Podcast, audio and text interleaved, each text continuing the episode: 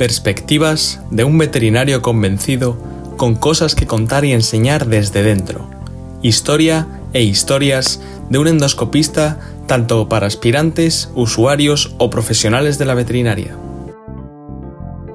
Hoy nos hemos desplazado hasta Zaragoza, en concreto hasta Egea de los Caballeros, a la clínica de Luis García Sanz, clínica veterinaria Egea. Nos ha cedido amablemente espacio y nos ha acogido con hospitalidad. Y bueno, ya de paso espero que podamos disfrutar de una sesión de quirófano con nuestro próximo entrevistado. Eh, quiero que por favor te presentes, nos cuentes quién eres y empecemos a disfrutar de este momento.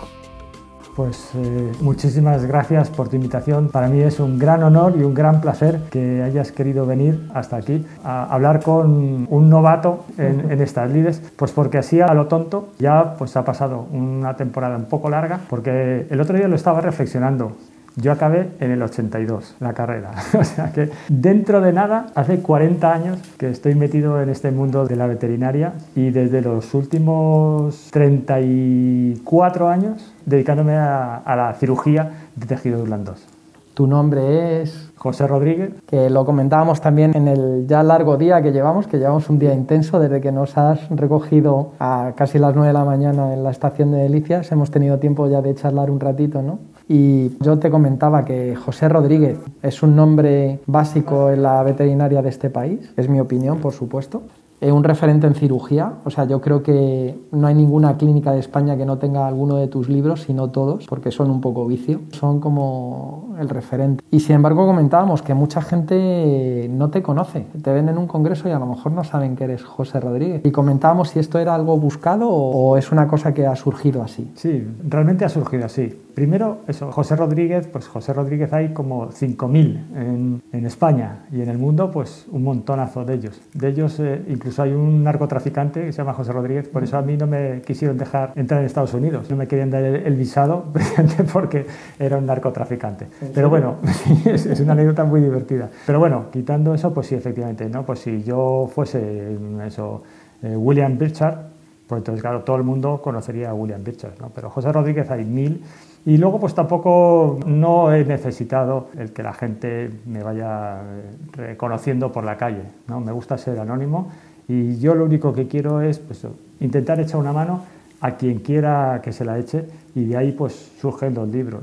¿no? Estos libros pues eh, empezó como una recolección de estampitas donde yo eh, todas esas cirugías que tenía registradas en una colección de series de fotografías de las cirugías pues era recopilarlas en, en, un, en, un, papel para que alguien pues las pudiese seguir y se encontrase con la realidad, que no fuese un esquema de un libro que está muy claro, donde los nervios están pintados de verde o de amarillo, las arterias rojas y las venas azules y los músculos así medio translúcidos, a realmente cuando voy a entrar en ese campo operatorio, esto es lo que me voy a encontrar, lo más natural y lo, y lo, más real posible. Y es ese el momento en el que decides publicar, pero antes de eso has comentado ya que son unos cuantos años en esta profesión. ¿Cuándo decides ser veterinario? ¿O era algo que te venía ya en la genética impreso? ¿O cómo, cómo va esto? Sí, esto, bueno, pues mi vocación siempre ha sido de, de pequeño, ¿no? Yo creo que como casi todos los veterinarios es un, una profesión de vocación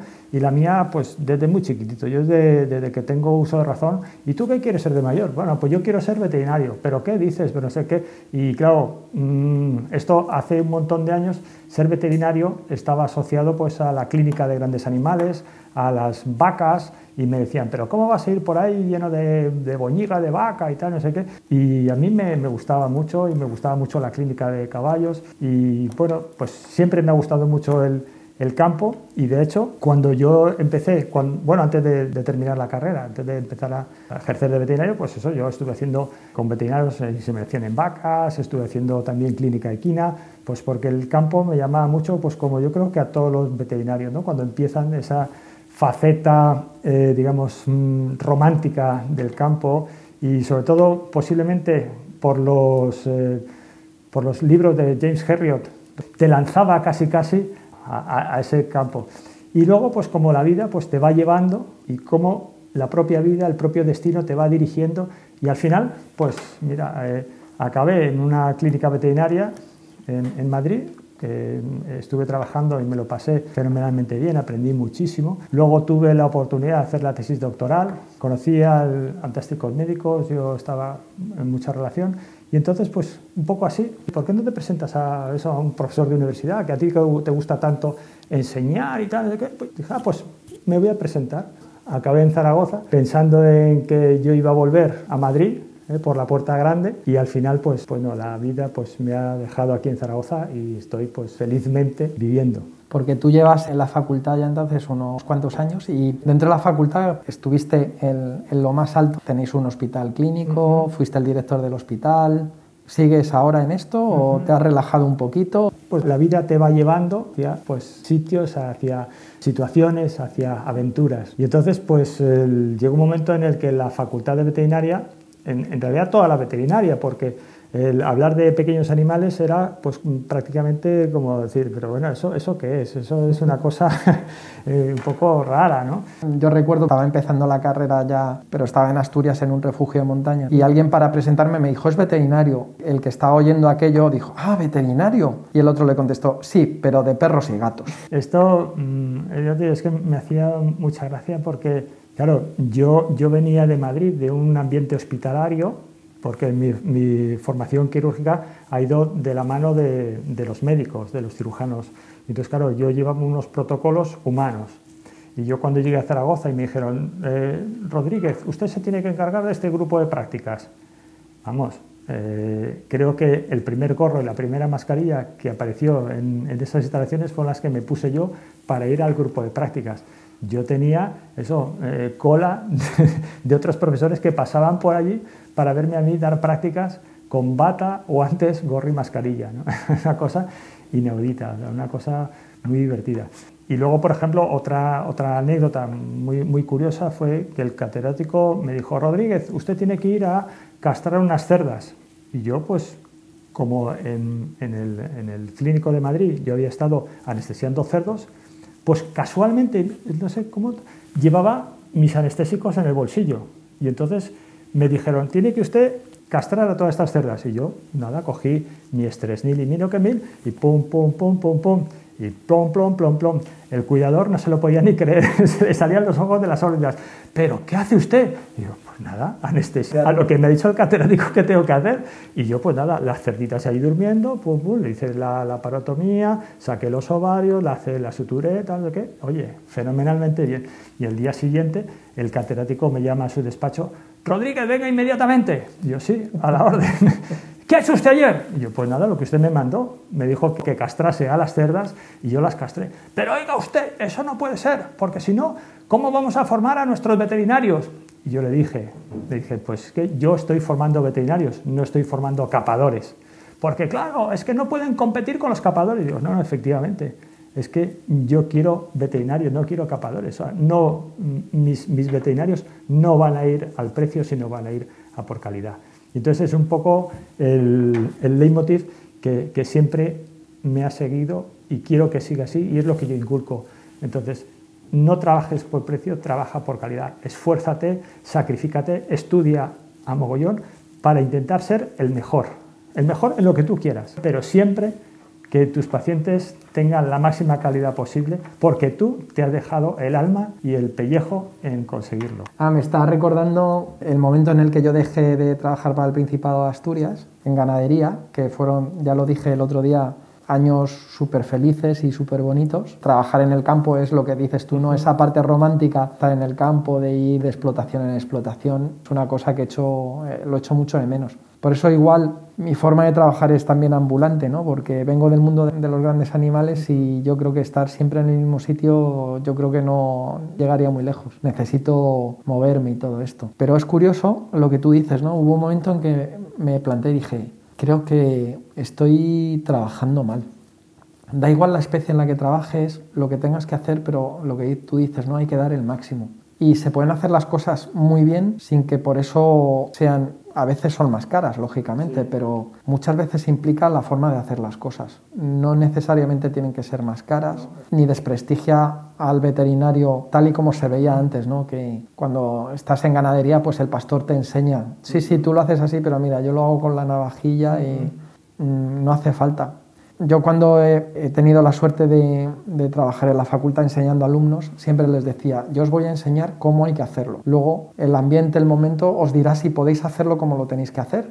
Y a veces tenemos que decidir no hacer las cosas perfectas porque hay que hacerlas, pero con el conocimiento de que sabemos que no lo estamos haciendo 100% como deberíamos hacerlo. Y eso también hay veces que sabemos que por, por economía o por urgencia o por la situación tenemos que sacrificar un poquito. Pero lo importante es saber que cómo hay que hacerlo y tender a hacerlo lo mejor que puedas, con los medios y con la capacidad que tengas. Es, el, es el compromiso personal de, hacerlo. Yo, yo, siempre digo, la perfección no existe. O sea, no hay nadie en el mundo que tenga un 100% de éxitos. Es imposible. No, no, existe. Pero lo que sí existe es la excelencia. Y entonces yo siempre digo, no puedes ser perfecto, pero sí tienes que ser excelente, porque la excelencia es la búsqueda de la perfección. Y entonces, en ese camino de la búsqueda de la perfección, no la conseguirás, pero estarás muy cerca de ella. Entonces, ese compromiso eh, del individuo en búsqueda de conseguir lo mejor para sus pacientes, que muchas veces, como tú muy bien dices, en, en esa búsqueda posiblemente no le pueda dar lo mejor en ese momento a mi paciente, pero yo me voy a dejar el alma para que así sea. ¿Con lo que tengo? Pues porque desgraciadamente no siempre tenemos lo mejor en ese momento, pero lo que sí es importante es que en ese momento concreto tú estés dedicado en cuerpo y alma a tu paciente. Claro, y en eso me identifico contigo.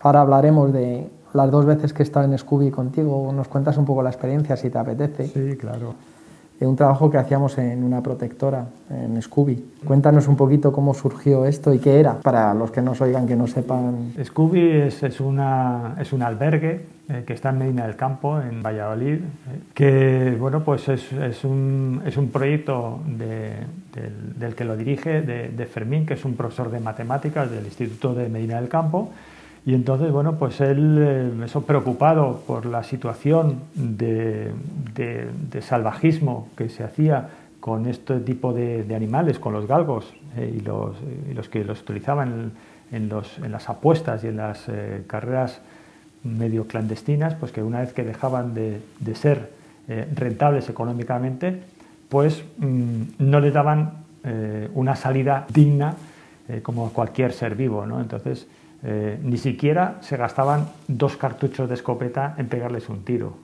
Y entonces pues los, los maltrataban, los, eh, bueno, unas cosas terroríficas que no vamos a, comentar. Y entonces el sensibilizado pues los empezó a, eh, eso, a, rescatar. Y entonces aquel, aquello bueno, pues fue creciendo, creciendo, creciendo. Y ahora en la actualidad pues Scooby es un refugio posiblemente de los más importantes a nivel nacional eh, pues mm, aproximadamente tendrán allí pues, eh, entre 700 y 800 galgos, eh, perros de este tipo. Y entonces, bueno, pues esta, esta, asociación, este refugio, pues lo que se encarga es de, de, recopilarlos, de recogerlos, de mimarlos, de curarlos, de esterilizarlos y, luego, pues mandarlos a asociaciones de adopción. Entonces, este movimiento, pues eso eh, llegó a oídos de Guillermo Couto en Estados Unidos, que es un, posiblemente unos eminentes eh, médicos eh, internistas, hematólogos y oncólogos que, puede haber actualmente. Entonces, porque él lleva un proyecto parecido en Estados Unidos con los Greyhound, las carreras. Entonces él se entera de este proyecto y dice, pues yo tengo que participar en ese proyecto, tengo que aportar lo que yo pueda. Y entonces él, eh, a, través de Pablo Gómez, un compañero de la Facultad de Veterinaria que estuvo haciendo una estancia con él, bueno, pues eh, se pusieron de acuerdo en echar una mano en lo que pudiese en Scooby. Y entonces, eh, altruistamente, porque aquí nadie ha pagado nada, nada más que el bolsillo de los implicados, pues Guillermo Couto, con un grupo de alumnos de, de Ohio University, y Pablo Gómez y los que colaborábamos con alumnos de la Facultad de Veterinaria de Zaragoza, nos juntábamos todos en Medina del Campo, en Scooby, y allí pues durante dos semanas nos dedicábamos a eh, enseñar, a curar, a tratar, eh, a, convivir, una, una, experiencia fantástica. Y aquello pues eso se fue haciendo cada vez más grande y cada vez venían más veterinarios de toda España, al final eh, organizamos casi unos mini congresos de medicina, cirugía, oncología, citología, hematología, eh, en unas condiciones completamente de guerra, porque estamos hablando en un, refugio que no tiene ningún tipo de, subvención estatal, que es a base de donaciones particulares y pues de lo que podíamos aportar entre todos. Pero es que no éramos nosotros solos, es que también venían holandeses, alemanes, ingleses, muchos veterinarios, pero luego había gente que eran arquitectos, médicos, abogados, que iban allí a simplemente a limpiar. Era una cosa espectacular. Es un proyecto muy bonito. Alguien me preguntó, ¿no? Eh, fuera de la profesión, un compañero, un amigo, me dice, pero ¿cuánto te pagan por estar allí dos semanas? Y yo, perdona. Eh, lo que yo recibo de Scooby es impagable, que es, si tengo en algún momento la más mínima duda de por qué soy veterinario, te vas allí dos semanitas y, y vuelves con las ideas muy claras y con las pilas puestas. Primero porque yo recuerdo llevando casos muy muy complicados que detectas en las revisiones, haces una revisión ¿no? de todos los animales que podemos ir viendo y se veían cosas, claro, primero pasa por el internista, luego se le hace una ecografía, acabamos haciendo una laparoscopia o una cirugía que en muchas clínicas ni siquiera se, se, podrían hacer. Y había grandes nombres de la veterinaria allí, todos aportando unos anestesistas espectaculares y resolviendo unos problemas de los que solo te encuentras en los libros o en algunas publicaciones. Entonces, compartir esos momentos con los grandes, ser un trocito de ese equipo, te das cuenta del potencial que tienes cuando se trabaja en equipo ¿no? y cuando todos vamos a una, que es, ¿qué es lo que vamos aquí a resolver problemas y cómo lo podemos hacer mejor juntos. Entonces, cuando yo volvía de los Scoobies, venías con el subidón de esta profesión qué bonita es y cuánto podemos hacer si vamos todos juntos. ¿no? y ya sé por qué soy veterinario. Por si se me había medio olvidado o he tenido un despiste, ya sé por qué estoy haciendo esto. Entonces, claro, para mí es un, proyecto egoísta por mi parte porque yo ahí iba a dar, pero en realidad te traes el triple de lo que, de lo que das. Aparte de las noches salvajes que nos organizaban con el karaoke correspondiente y me acuerdo después de salir de un karaoke a las 4 de la mañana de cara yendo al hotel para levantarnos a las 8 para empezar a currar. Oye, pues vimos un jardincito con unos gnomos preciosos. Y recuerdo uno de los ilustres, de esos ilustres veterinarios cuyos nombres no pueden salir aquí porque saltándose la valla para coger los gnomos ¿no? y llevándolos a, a, Scooby allí de mascota. Luego se devolvieron, ¿eh? no porque fue una locura. Pero bueno, esos puntitos que te devuelven a tu infancia también y dices, no se puede ser tan gamberro. Sí, sí. Realmente, eh, ese tipo de punto de, locura siempre, siempre está bien. Ese descontrol eh, controlado es, es, es, es, fantástico, ¿no? Porque eso te dice, estás vivo, ¿no? hay gente que le pincha y no sangra. No, no, sí que sangra. Sí, sí, si me pinchas, sangro. Y soy humano, no, no, soy perfecto y hago travesuras.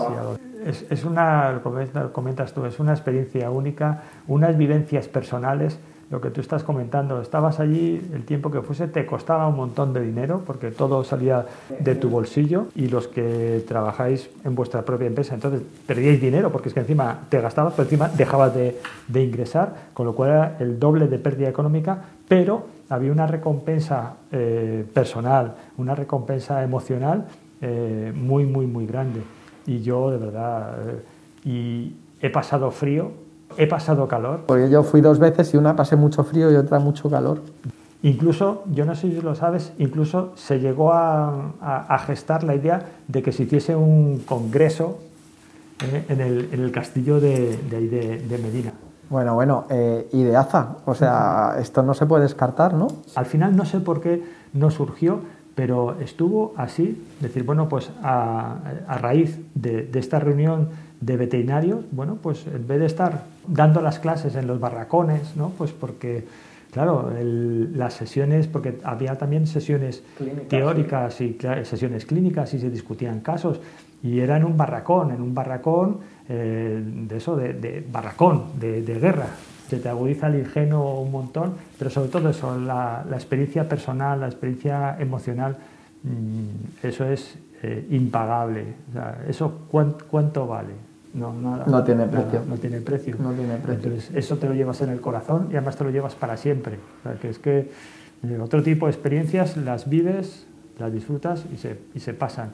Esta, esta experiencia la vives, la disfrutas y la mantienes. Y fíjate que ha pasado el tiempo y lo seguimos recordando y lo seguimos hablando y lo seguimos porque te estás detrás de una mascarilla, pero si yo te viese la cara, tienes una sonrisa que te llega de oreja a oreja, como la mía.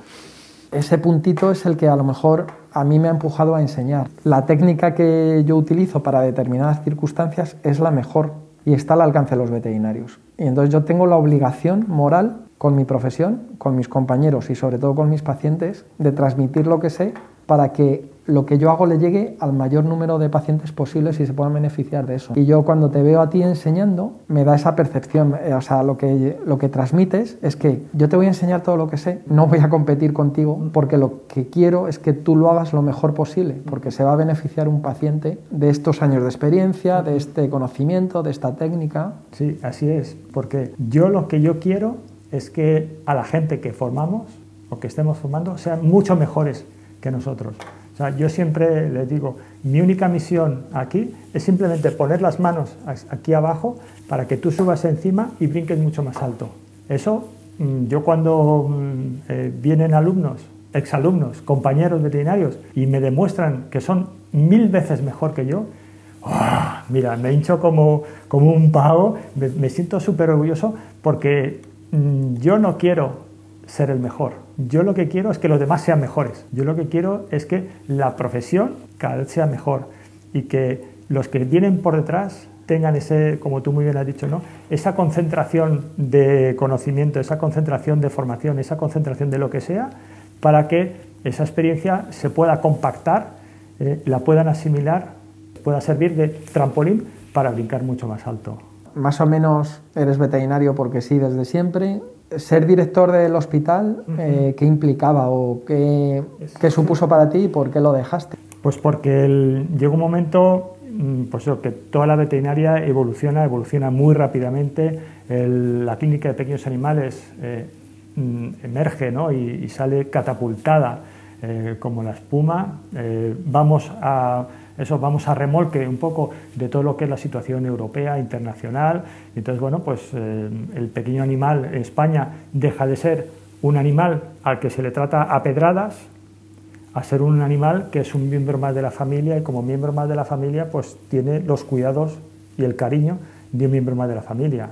Y entonces ya se le empieza a tratar, se le empieza a cuidar como, como a tal. Entonces, bueno, pues yo he vivido esa evolución del veterinario general, que tenías que saber de gallinas, de cerdos, de vacas y de caballos y de perros, a, ser un veterinario de pequeños animales. Y ahora mismo estamos viviendo la situación en la cual nos vamos asemejando cada vez más a medicina humana, en la cual pues, oh, los veterinarios ya no vale que seas veterinario de pequeños animales, que es muy importante, ¿no? ser un médico generalista, pero ya la sociedad te exige un oftalmólogo, un neurólogo, un neurocirujano, un endoscopista, eh, un ecografista, eh, porque ya te van pidiendo la propia sociedad y estamos una evolución fantástica ¿no? de cómo va evolucionando, te exige la propia sociedad que tú te vayas especializando cada vez más.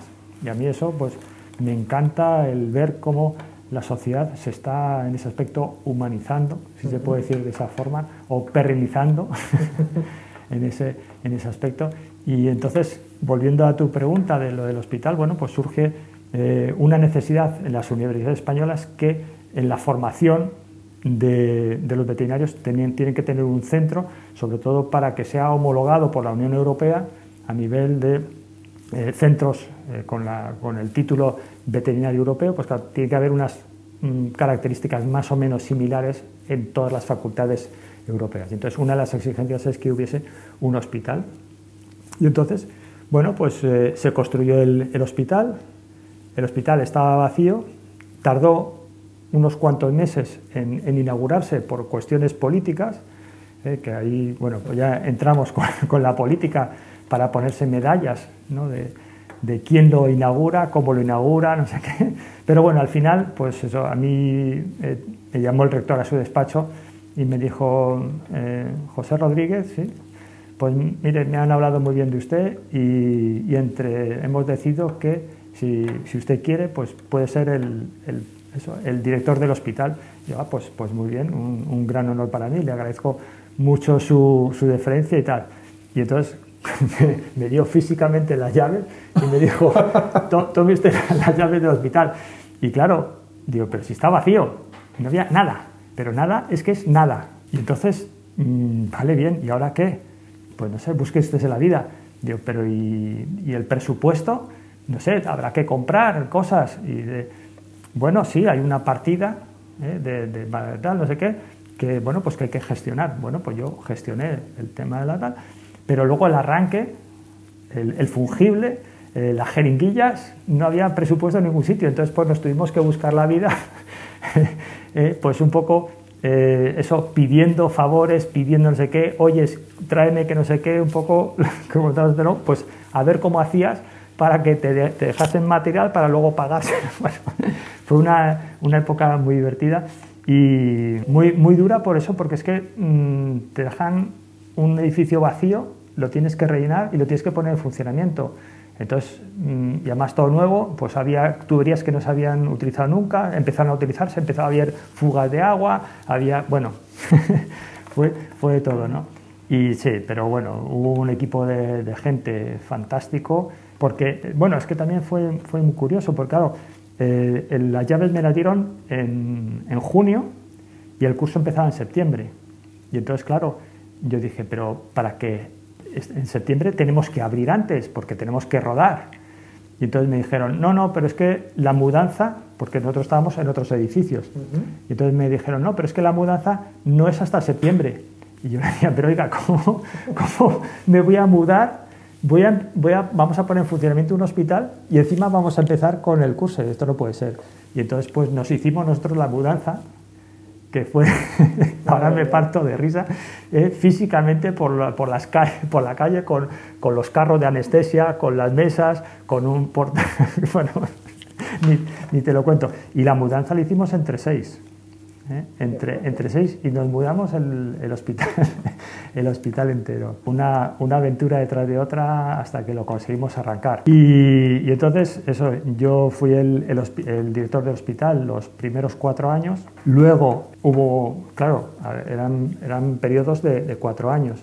Entonces a los cuatro años hubo elecciones, me volví a presentar, volví a salir y al año y poco de, de eso es cuando tuve una hemorragia cerebral. Estuve, pero muy cerquita de pasar a otro barrio, eh, posiblemente pues, mm, motivado por todo el estrés acumulado durante esos años. Y entonces ya, pues allí ya dije, mira, ya me recuperé de, aquella hemorragia, pasaron unos meses. bueno, al final, bueno, pues eh, me han quedado las taras que ya ven. Y, entonces, bueno, pues ahí ya cuando dije, bueno, pues aquí es cuando ya tenemos que bajar el, el, pistón, tenemos que bajar el acelerador, tenemos que relajarnos un poco, porque ya estamos hablando de, de que, pues, de, tu salud mm, eh, física, entonces, entonces ya, mm, ya, no me volví a presentar y ahora pues soy un, un peón más. Eh, o sea, por supuesto que sigo implicado en el hospital, por supuesto que, que sigo operando, por supuesto que sigo eh, con mi docencia, pero bueno, ya un poco, más, un poco más relajado y con otra filosofía. Has dicho, bueno, hasta ahora parece ser, o entiendo, que no tenías mucho más tiempo para dedicarle a otras cosas, ¿no? En ese momento, no lo sé, si hay otras aficiones que te caracterizan y que sé que, bueno, hemos hablado y que todo lo que tenga que ver con el agua te atrae profundamente. Me comentabas que has navegado en todo tipo de, de aparatos Cuéntanos un poco de tu afición al mar o al agua en general, ¿no? Yo, yo soy mm, medio cántabro, medio madrileño, pero si tuviese que definirme eh, por, por, una etiqueta sola, te diría que yo soy más cántabro santanderino que madrileño. Por supuesto, ¿no? Pues la familia de mi madre es de, de Cantabria y entonces pues me he criado al lado del mar, me he criado pues eso, mm, al lado de, un, lo que sea que flote. Y entonces como te comentaba antes, bueno pues esa afición pues yo he navegado en, en cualquier cosa que, que, flotaba, desde un bote de neumático de remos hasta, hasta un crucero. Y pues eso, cuando pasas mucho tiempo en el agua pues te pasa absolutamente de todo, eh, sobre todo cuando estamos hablando de, de eso, de una eh, de, unas condiciones que no son las que están ahora, porque claro, eh, como todo va evolucionando, los barcos actuales no son como los barcos de antes, el, el, material no es el mismo. Entonces me ha pasado desde romper velas, romper jarcias, tener vías de agua, con, con agua por la rodilla, achicando el barco, que entraba más agua de la que salía. me, ha pasado de todo. Luego hubo una época muy divertida y muy interesante de mi vida que con un grupito de, amigos nos dedicamos a llevar barcos por España. Entonces eh, nos contrataban, entre comillas, porque realmente no cobrábamos, sino simplemente nos pagaban el transporte de donde fuese hasta, hasta la ciudad de destino. Allí nos embarcábamos y había que llevar el barco, pues, de donde sea, donde sea. Y entonces eso fue una experiencia muy, muy bonita, pero también con momentos muy, muy duros. Entonces, así a título anecdótico, mm, ya te he dicho que, que yo la primera vez que me morí fue precisamente en el mar, eh, llevando un barco de Bayona, eh, Galicia, a, Santander, pues al pasar Finisterre. Tuvimos la mala suerte de que tuvimos una tormenta un poco importante pero importante quiere decir que ya no llevamos trajes de agua, llevábamos directamente los neoprenos, la línea de vida y bueno, pues a, capear el temporal como pudieses. Y, aquella noche me tocaba a mí estar de guardia y en la popa pues hay una lucita blanca que se llama luz de alcance y claro, con la lluvia pues ves el reflejo y entonces se fundió la, la bombilla instintivamente me giré, empecé a mirar para arriba, para arriba, para arriba, para arriba, para arriba y lo que dicen las películas, que se te pasa la vida en fotografías, ta, ta, ta, ta, ta, ta, ta, te lo juro que es cierto. Y te juro que se me pasó mi vida en fotografías a una velocidad cósmica. ¿Pero qué pasó? Que... Una ola... Una ola inmensa. Inmensísima, ya te digo. Yo empecé a mirar para arriba aquella mole de agua negra y, y bueno, pues no pasó nada. Pasó, pero Saliste de eso, evidentemente. Salimos de allí. Todos. Llegamos, sí, eh, no, llegamos a, llegamos a, a, La Coruña. Allí, pues, eh, llegamos, eh, pedimos permiso para, para, desembarcar, nos lo dieron, nos dieron un pantalán, dejamos el barco y, y pasó mucho tiempo, pero mucho tiempo hasta que volví otra vez a meterme en el agua pero mucho tiempo. Yo tuve una experiencia, yo en vez de al agua, pues ya lo hemos hablado, ¿no? Soy de montaña y subíamos un invierno a hacer invernales a Picos desde Madrid. Estábamos estudiando todavía, ¿no? y el tiempo estaba fatal, nevaba, frío. Dijimos, bueno, no vamos a meternos en picos de Europa y nos quedamos en un macizo justo a la entrada de, Asturias, en Peñauviña. Vamos a Peñauviña, que bueno, es un 2400 pero sencillito y hacemos un poquito, nos quitamos el mono y nos volvimos a Madrid. Y me acuerdo que, bueno, es que teníamos todas las papeletas. O sea, había nieve dura, cayó una nevada de nieve primavera blandita. Cuando empezamos la ascensión empezó a salir el sol con lo cual, bueno, lo que sucede en esos casos es que el agua se derrite, la capa de arriba de nieve se derrite, como es muy porosa, llega hasta la capa compactada y empieza a escurrir entre la capa compactada y la más porosa. Y de repente se hace un charco que es una pista de patinaje para toda la nieve recién caída. Y yo estaba llegando, iba yo de primero en la cordada, estaba llegando a la cumbre bueno, a una crestita que hay antes de llegar a la cumbre, clavo el piolet para asegurar a los compañeros y según clavo el piolet oigo se rajó toda la placa entera hasta la cumbre y toda la placa para abajo. Has entrenado para estas situaciones, pero nunca había vivido una luz desde ese sitio. Importante que no te sepulte, tienes que nadar por encima como si fuera una ola gigante. Veía como mi compañera, la segunda, que era mi pareja, entonces me intentaba asegurar para pararme, pero por supuesto nos fuimos todos para abajo. Y fue, fue muy gordo. Éramos cuatro, una de las personas que venía era la primera vez que, que escalaba y tuvimos la suerte de que justo a ella le pilló en un sitio donde había una piedra gigante y le paró toda, toda, la caída de nieve, ¿no? Pero no, perdimos a uno, no lo encontramos. Buscando desesperados, le vimos desenterrando, tal, bueno, un numerito, un numerito. Y yo tardé dos años en volver a pisar la montaña. No podía. O sea, me acercaba y me ponía a temblar hasta que un día me junté con uno de los, de los, de los que íbamos, nos subimos los dos y dijimos, tenemos que subir Peñauviña otra vez. O sea, no queda más remedio. Es la única forma. Y subimos los dos y fue, fue brutal. Eran otras condiciones. Era la inexperiencia y la falta de respeto, ¿no? Y eso me lo llevó a la profesión siempre creo que lo he tenido un poco en cuenta, pero ahora lo que decíamos, ¿no? Ahora me meto a hacer procedimientos mucho menos... Hay, hay, muchas veces que me echo atrás que antes no me hubiera echado atrás, ¿no? Y aquel día, por ejemplo, subiendo Peña Viña, teníamos que haber dicho, bueno, hemos venido, pero no estamos para... Las condiciones no son, nos volvemos a casa y no pasa nada. Sí.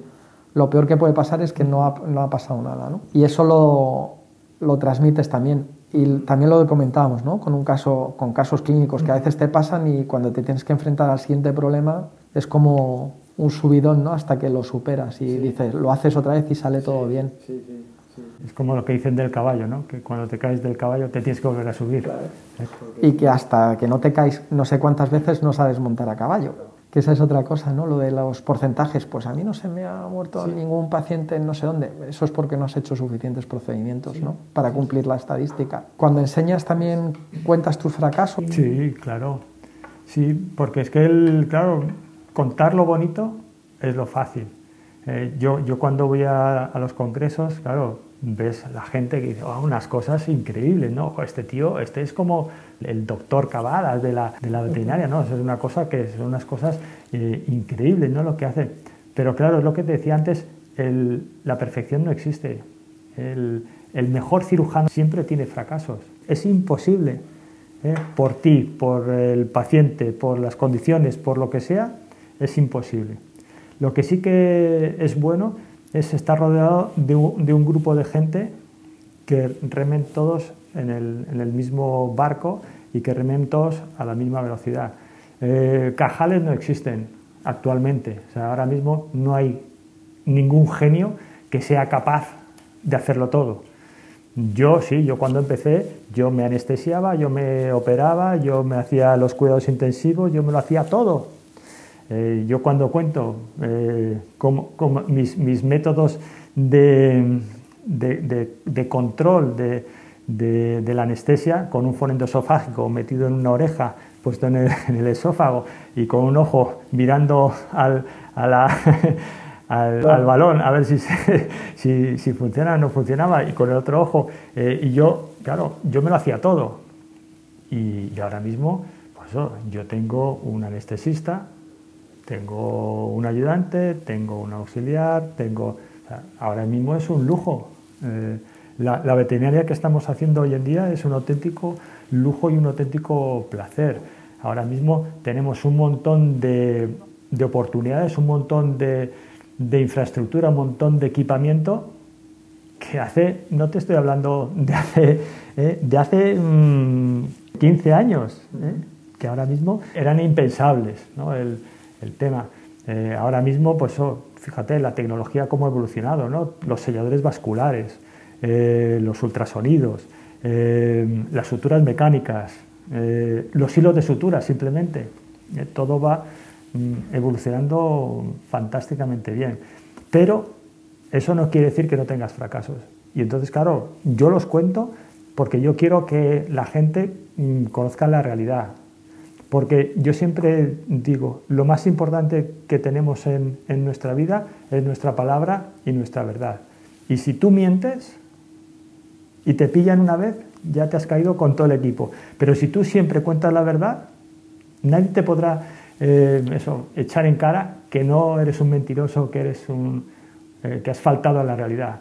Entonces, yo, tanto a los propietarios como a a los alumnos como a los veterinarios, siempre les cuento la verdad. Y si me equivoco, lo digo.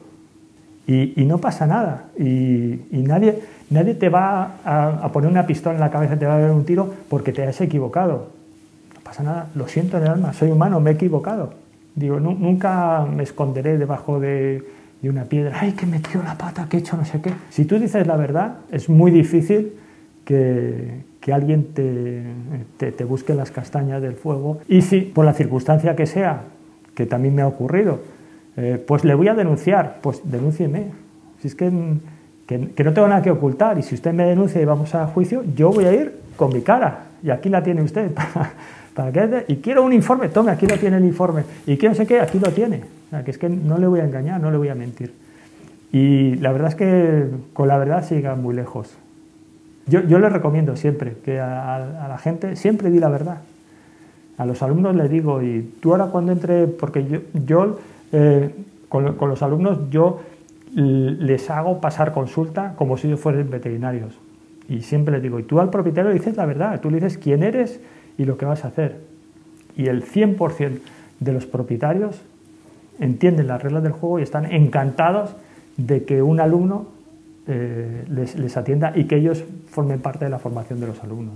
Estás empoderando al propietario, también dándole una participación activa en el cuidado de su mascota y en formar compañeros que van a ayudar a otros animales, ¿no? Qué bueno. Y además una cosa que también es, yo creo que es muy importante, que es algo que tú acabas de comentar y que yo siempre intento hacer, es que el propietario sea parte del equipo y que él sea el responsable también, junto con todos, de lo que está ocurriendo y de lo que va a pasar, ¿eh? porque él se siente eso, partícipe del saneamiento, de la curación de, de su de su familia, de su miembro de, de, la familia.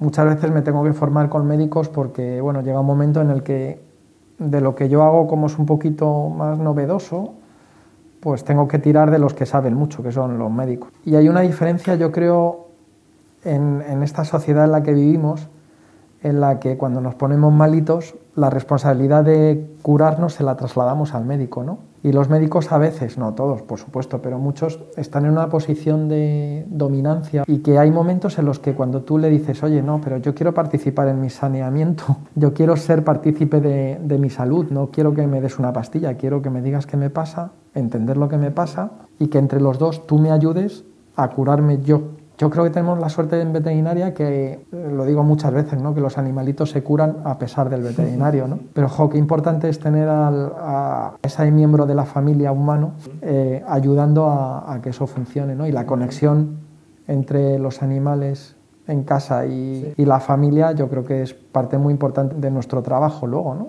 Y eso cómo se enseña y cómo se transmite. ¿Tú crees que en las facultades, tú que trabajas en una universidad, sí. se enseña a gestionar esa parte emocional de la medicina? Sí, yo, yo, creo, yo creo que sí. Mm, primero empezando porque el, el veterinario, casi, casi, casi todos son 100% vocacionales. Hay, hay muy poca gente que estudie veterinaria por eh, compromiso social o por estatus eh, no así como otras carreras, que parece ser que si eres lo que sea, pues como eh, socialmente parece que eres más. Eh, el veterinario, ahora ya cada vez es más, pero bueno, hasta hace no muchos años, ser veterinario poco menos que era um, como de, de, segunda clase. Y, y, eso me lo decía un, un profesor mío, dice, claro, es que la diferencia está en que el médico entra por la puerta principal y el veterinario entra por la puerta del establo. Entonces el médico va de corbata y el veterinario va de mono con un poco de, mal olor. Y entonces, pues claro, no, era, no era lo mismo socialmente. Pero ahora mismo yo creo que, que, sí, que socialmente es más. Los veterinarios cada vez nos vamos prestigiando más. Primero porque nos lo vamos creyendo a nosotros mismos.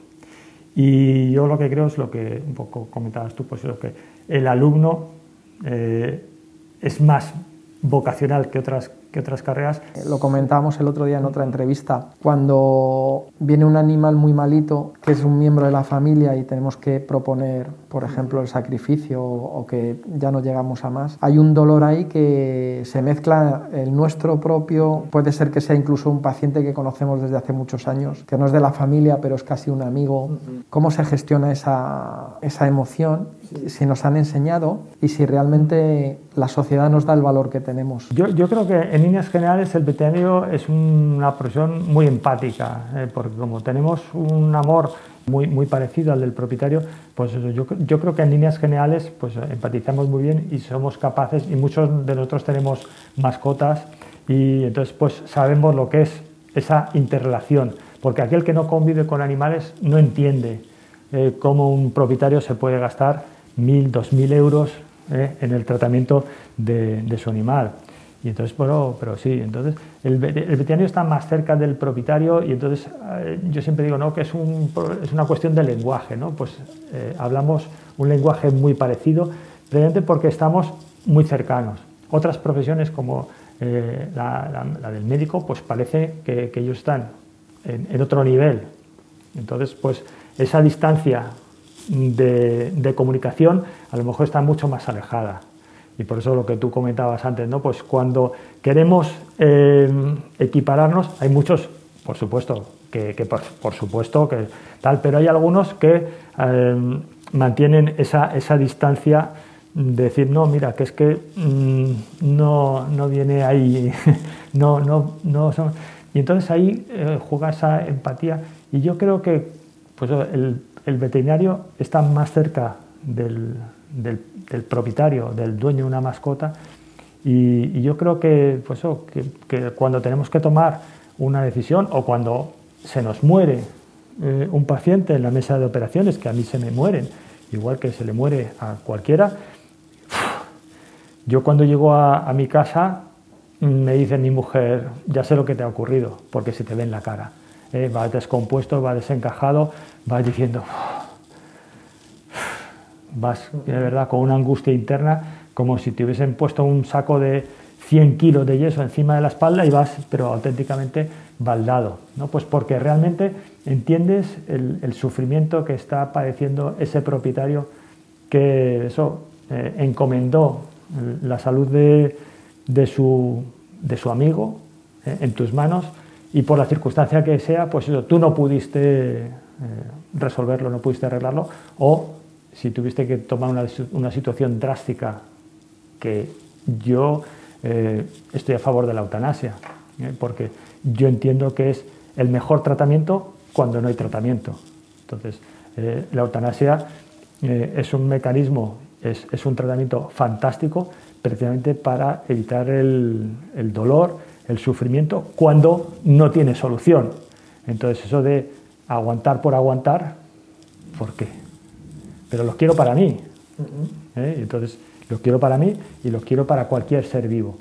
Entonces a mí me parece un tratamiento muy, como te decía, me parece un, un buen tratamiento cuando no hay ningún tipo de, solución. Si hay una tipo de solución, por muy pequeña que sea, por supuesto, pero claro, hay, situaciones en las que no. Y, volviendo al, propietario, yo, yo, creo que sí, que los veterinarios eso, saben muy bien eh, lo que está padeciendo y sufriendo ese, ese propietario y lo hacen suyo propio también hay cosas que salen muy fuertes, ¿no? Y para mí, por ejemplo, el tema de la eutanasia es, claro, es, es una acción que propones tú a un propietario. Generalmente hay veces que los propietarios ya tienen claro que no pueden más o que ven a, a su amigo, como tú has dicho, sufrir y no quieren ese sufrimiento para él, ¿no? Pero al final somos nosotros los efectores, o sea, somos los que realizamos la eutanasia, ¿no? Que no es lo mismo, no sé, entiendo que no es lo mismo a lo mejor que estar de acuerdo con la eutanasia, pero que lo haga otro. Nosotros lo recomendamos y somos nosotros los que acabamos con la vida de, ese paciente, justificadísimo en el 100%, voy a decir 99,99% de las veces. Pero ¿y quién nos enseña a gestionar esa emoción? Eso es lo que te decía respecto a la universidad, ¿no? Yo hace tiempo que digo, deberían de ayudarnos desde el principio salvando las distancias con medicina humana, pero en medicina humana tienes la posibilidad de luchar hasta el final, incluso un poco por encima de, lo que es. Pero nosotros decimos hasta aquí, le comentamos al propietario, al, amigo, al compañero, hasta aquí, y luego nosotros somos los que realizamos la acción. Eso, esa carga emocional es, brutal. Por supuesto que, que, sesgar la vida, un perro, un gato, un caballo, una persona, un ser un ser vivo, es, un acto realmente duro. Eh, y los que hemos tenido que eutanasiar a, nuestros propios animales, se te hace el, corazón así de pequeñito, es inevitable, ¿no? pues porque nos produce un dolor eh, grandísimo desde el punto de vista de que voy a perder aquello que quiero y con lo que he estado compartiendo muchos años de mi vida.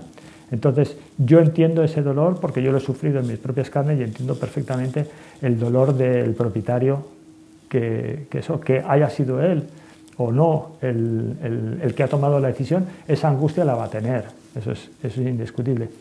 Pero mm, a mí, eh, eutanasiar a un animal no me produce una carga emocional mayor. ¿Por qué?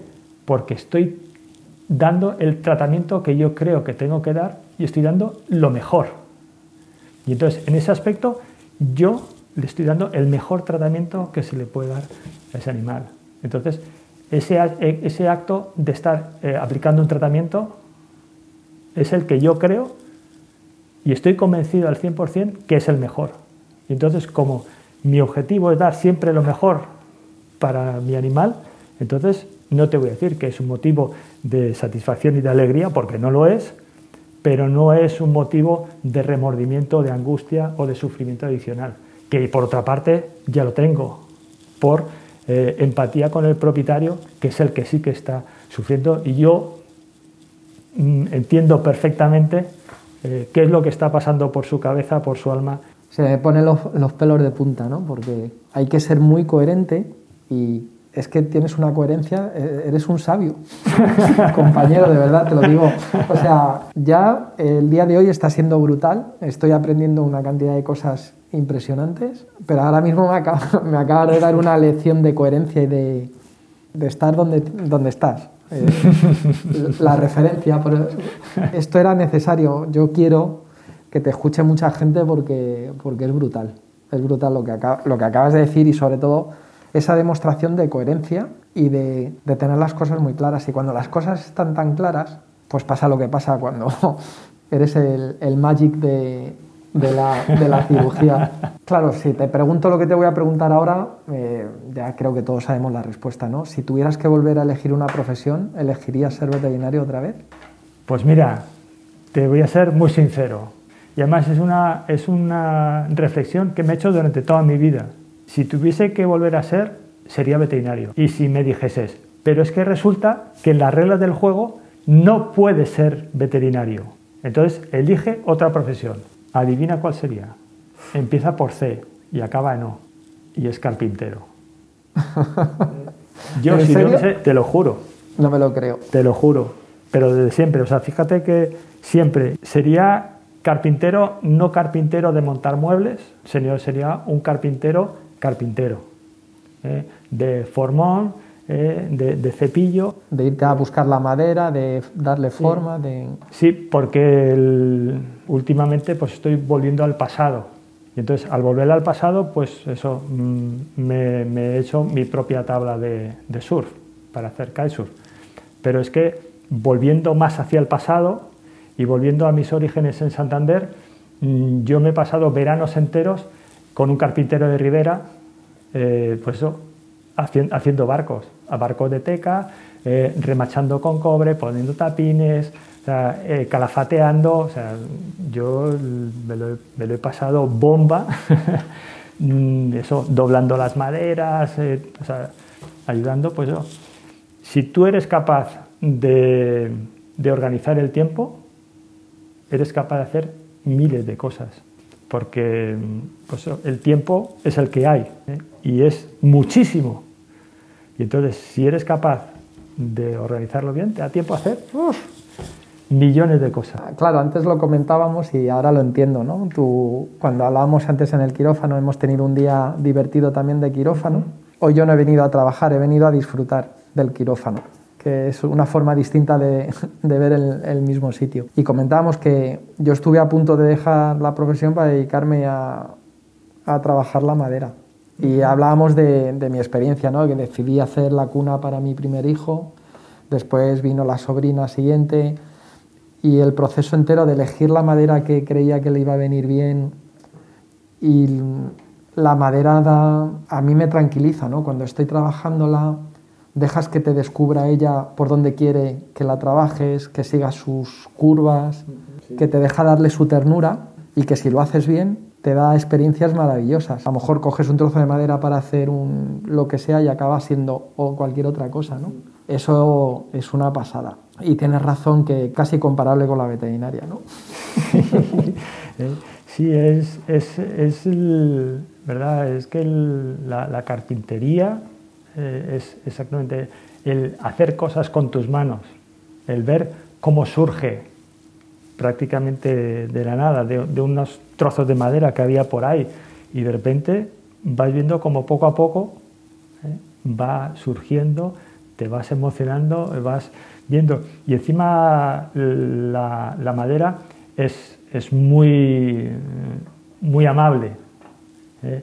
te permite cometer errores sin escupirte en la cara. Entonces te permite que te equivoques y al mismo tiempo te dice, bueno, te has equivocado, pero bueno, te dejo que, me arregles. Eh, es muy armonioso. Aunque tú te equivoques, el resultado final es fantástico. Hace dos fines de semana, pues mi hijo quería comprarse un escritorio, mi, mi hijo pequeño, pequeño, 16 años, y al final dice, papá, ¿y por qué no lo hacemos juntos? Y que ha sido un regalo también, ¿no? Entonces, ha sido un proyecto rápido, la verdad es que para mí ha sido extraño porque soy muy tardón, tardo mucho, le dedico demasiado tiempo a lo mejor a pensar, y esta vez surgía todo y fluía, ¿no? Él tenía las ideas muy claras, que eso ayudó. Él me decía, no, no, papá, quiero esto, quiero esto otro, ¿no? Y juntos lo hacíamos. Y el otro día cuando la vio acabada, la montamos antes de darle la última mano de cera de abeja, virgen, en fin, somos un poco, poco frikis. Me dice, papi, es alucinante con los cuatro tablones que compramos el otro día que haya salido esto. Eh, esa es la magia. Claro, y es como eh, lo que acabas de decir tú, exactamente es esa magia de teníamos algo sin forma y le hemos dado una forma, una utilidad y le hemos pasado también algo nuestro. Yo cuando estoy haciendo una pieza, algo de ti se te queda, se queda ahí, ¿no? Por eso cuando, cuando encuentras muebles antiguos o, pues como decíamos con el compañero que nos ha acogido hoy en, su casa, es que esto era de mi abuelo, es que esa madera lleva años ahí impregnándose de, de vivencias y de sensaciones que cuando la estás arreglando, restaurando, se vuelven a ti, ¿no? Es, es, es muy, muy curioso, ¿verdad? Eh, cómo, cómo, la vida te va llevando, te va eh, transformando, te va devolviendo, te va llevando por eh, caminos fantásticos y pues verás increíble, ¿no? Yo estoy ahora mismo lleno de emociones. A los que quieren acercarse aquí, que quieren ser veterinarios o que la reflexión que quieras, ¿por qué sí, por qué no tendrían que ser veterinarios o ATVs o, o, están esperando traer un, un, perrito nuevo a casa? A mí me da mucha rabia que hay, hay muchos compañeros míos, eh, profesores de universidad, completamente catastrofistas en cuanto a que no tenéis ningún futuro, no sé qué, no sé cómo no estáis estudiando esta carrera, porque no sé qué, no sé cuánto, no sé qué. Y claro, mm, a mí cuando vienen y me preguntan, pero bueno, mm, ¿tú qué, ¿tú qué es lo que piensas? Y yo siempre les digo, mira, esto es muy fácil. Todos tenemos que buscar un sueño. Todos tenemos que buscar una meta. A mí me gustaría, ¿qué te gustaría ser? ¿Astronauta? Pelea, lucha, esfuérzate, trabaja, por ser astronauta. Entonces, márcate una meta muy lejana. Y como no vas a ser astronauta mañana, entonces lo que tienes que hacer es ir marcándote metas más cercanas, alcanzables. Entonces, la primera meta, ¿cuál es? Pues tengo que ser ingeniero aeroespacial, ¿vale? Pues ponte a estudiar ingeniero aeroespacial. Bien, ya soy ingeniero espacial. Y ahora mi siguiente meta que es pues irme al centro de tecnológico en Toulouse, que hay ahí un centro no sé qué, pues búscate. No, es que resulta que mis padres no tienen dinero. Eso no es impedimento para que tú te vayas. Porque si tú quieres, lo consigues. Así que búscate becas, búscate, no sé qué, ponte a trabajar descargando sacos en, en los camiones. Haz lo que sea, pero tu meta es irte a Toulouse. Y la siguiente, y la siguiente, y la siguiente, y al final serás astronauta. Pero claro, si tu, tu, tu meta es quedarte en la clínica debajo de tu casa poniendo vacunas de 10 a 2 y de 4 a 6, pues me parece fenomenal. Pues esa es tu meta, pues muy bien. Pero si tú tienes ansias por aprender, por mejorar, ¿de qué? Estoy seguro que vas a ser muy bueno. Y los buenos siempre tienen trabajo, siempre tienen sitio, porque lo que está ansiosa la sociedad, la profesión, de lo que sea, es de tener muy buenos profesionales. Entonces, si quieres ser un mediocre, que me parece muy bien, pues ser mediocre. Pero si quieres ser un buen veterinario, seguro que lo vas a conseguir, seguro que vas a tener trabajo. Pero claro, eso requiere, como tantas veces, tiempo, esfuerzo y dinero.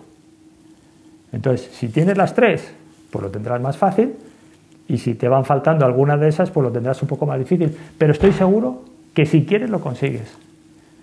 Esfuérzate, trabaja, estudia. Yo a, mis alumnos les mando siempre, cuando acabo las prácticas, les digo, y ahora os voy a mandar deberes para casa. No, por favor, no. No, no. Son deberes que no van a ser calificables. Son deberes personales que tú los vas a hacer si quieres o no quieres. Y entonces yo le digo, mira, esto es fácil. Si a lo largo del día eres capaz de sacar media hora, tres cuartos de hora, que no es más, para en esa media hora, tres cuartos de hora estudiar una cosita muy pequeñita de lo que tú quieras. Mm, me lo voy a inventar, pues eh, eh, la gastritis eosinofílica, por decir la primera estupidez que se me acaba de ocurrir. Bueno, pues investiga, busca, compara y saca la mayor información posible. Y si todos los días eres capaz de tener una mini píldora, tú fíjate la cantidad de conocimiento que eres capaz de conseguir. Brutal, brutal. Y entonces, pues eso, esfuérzate, trabaja y estudia. Porque desgraciadamente ya me gustaría a mí desenroscarme el cerebro y toma, ¿eh? o desenroscarme las manos, tómalas, que yo no las quiero, ¿eh? yo no las quiero para nada, toma, para ti todo, te lo regalo todo. Pero claro, desgraciadamente no. Entonces yo voy a intentar hacer lo que pueda para que tú seas mejor, pero si tú no quieres serlo, entonces el, enfoque que yo les doy es, no, pues mm, todos tenéis un potencial brutal, ¿eh? todos sois ese tablón que hablamos antes ahí, que está ahí tirado. Entonces, bueno, pues tú, ¿qué quieres hacer con ese tablón? ¿Eh? ¿Quieres ser eh, un tablón que acaba en, un contenedor o quieres que ese tablón se convierta, pues eso, en, un escritorio, en un barco? ¿En, qué? Tú mismo. Todo el mundo tiene muchas cosas que contar, ¿no? Y, y, y bueno, nos disfrutaremos de, este camino y volveremos, volveremos. Es una cosa que siempre me dice la gente cuando vive, porque yo digo, no, pues tú lo que tienes que hacer es mm, coger información de todo el mundo, porque nadie está en posesión de la verdad absoluta. Entonces yo tengo mi verdad, pero yo no quiero que sea la tuya. Yo quiero que tú tengas tu propia verdad. ¿Y cómo vas a conseguir tu verdad? Pues de este, de este, de este, de este de un congreso, de un libro, de internet, de mil sitios. La recoges, la compactas, la procesas y la analizas. Y esa será tu verdad, porque yo no quiero que, sea la mía. Y no, porque tal, es que ese es muy malo. Te equivocas. ¿eh? No hay nadie que sea malo, como igual no hay nadie que sea bueno. Todos somos buenos y todos somos malos. Entonces lo que tienes que hacer es aprender lo bueno de cada uno de esos con los que vas a estar. yo eso siempre lo digo en los cursos, ¿no? Yo os voy a contar lo que yo hago y cómo yo lo hago, pero quiero que entendáis que esto es una visión y una forma de ver y de hacer las cosas. Tengo la suerte de cuando ahora mismo en los cursos en los que participo, pues hay veces que hay un ratio de profesores mayor que el de alumnos. Y algunos se quejan, no, es que este me ha dicho que es así, tú me cuentas esto que es de la otra forma. Y digo, ¿y eso es malo? Tienes la posibilidad de ver cómo resolver un problema desde varios puntos de vista. A ti te toca el trabajo de meter eso en la costelera y hacer tu zumo multifruta y sacarlo mejor, no solo en cuanto a la técnica, sino lo que mejor se adapta a lo que tú puedes hacer, porque no todos podemos hacer todo. Entonces, tú te puedes enfrentar a olas de tres metros y a lo mejor si yo un día me meto en el agua, pues las olas a las que me enfrentaré serán de un metro. Es que lo que comentábamos antes, ¿no? Es que la realidad de cada uno es distinta y según va pasando el tiempo, la realidad va cambiando. La capacidad de cada uno es ir cómo voy mm, eso, evolucionando según va evolucionando el mundo. Eh, pues eso, de cuando yo acabé la carrera en el 82 al 2020. Estaba entrando en el instituto, en el 82. Claro, eh, yo cuando miro para atrás es que, vamos, cuando yo em, empezaba a hablar de cataratas, en, la facultad, la gente se me partía de risa. de cataratas, tú estás tarado, macho. ¿no? Y ahora mismo la gente te exige que le operes el perro de cataratas. ¿eh? Por decir, entonces, no mire, que es que no está indicada la cirugía de cataratas. No, no, que sí, que tal. Una anécdota, eh, hace dos años viene una señora con su conejo. Ahora que el conejo que tiene cataratas para operar y yo, mm, bueno, bien, pues bueno, vamos a ver, ¿eh? vamos a ver. ¿Qué edad tiene el, conejo? 10 años. Diga, mire, va a ser que no. Es que ya no le tocaba estar. Va a ser, va a ser, va a ser que no, pues porque lo que hablamos antes, ¿no? Porque es que nuestra misión es buscar siempre lo mejor para el individuo, no para su propietario. Entonces, claro, va a ser que no vamos a operar al conejo de cataratas porque tenga cataratas y usted quiera operarlo de cataratas. Pues va a ser, va a ser que no, porque no es lo mejor para, su, su conejo. Bueno, pues muchas gracias José por este ratito. Ha sido muy intenso y muy bonito. Agradecer a Luis que nos ha cedido el espacio y que nos ha invitado en su casa teniendo estos momentos mágicos. Le daré las gracias personalmente también por la, por la mañana de quirófano en la que hemos disfrutado mucho. Y nada, solo esperar que nos veamos prontito y que nos sigamos contando cosas. Sí, seguro. Para mí es un auténtico placer y un auténtico gozada el haber estado contigo y agradecerte pues el que hayas venido eh, a, esta segunda ciudad, mi patria, ahora mismo, que, eso, que, ha sido y es una gozada estar contigo. Muchísimas gracias a, vosotros. Y recuerda, puedes encontrarnos y seguirnos en YouTube, Spotify, Google Podcast, Apple Podcast, eBooks y Anchor, entre otras. podcast.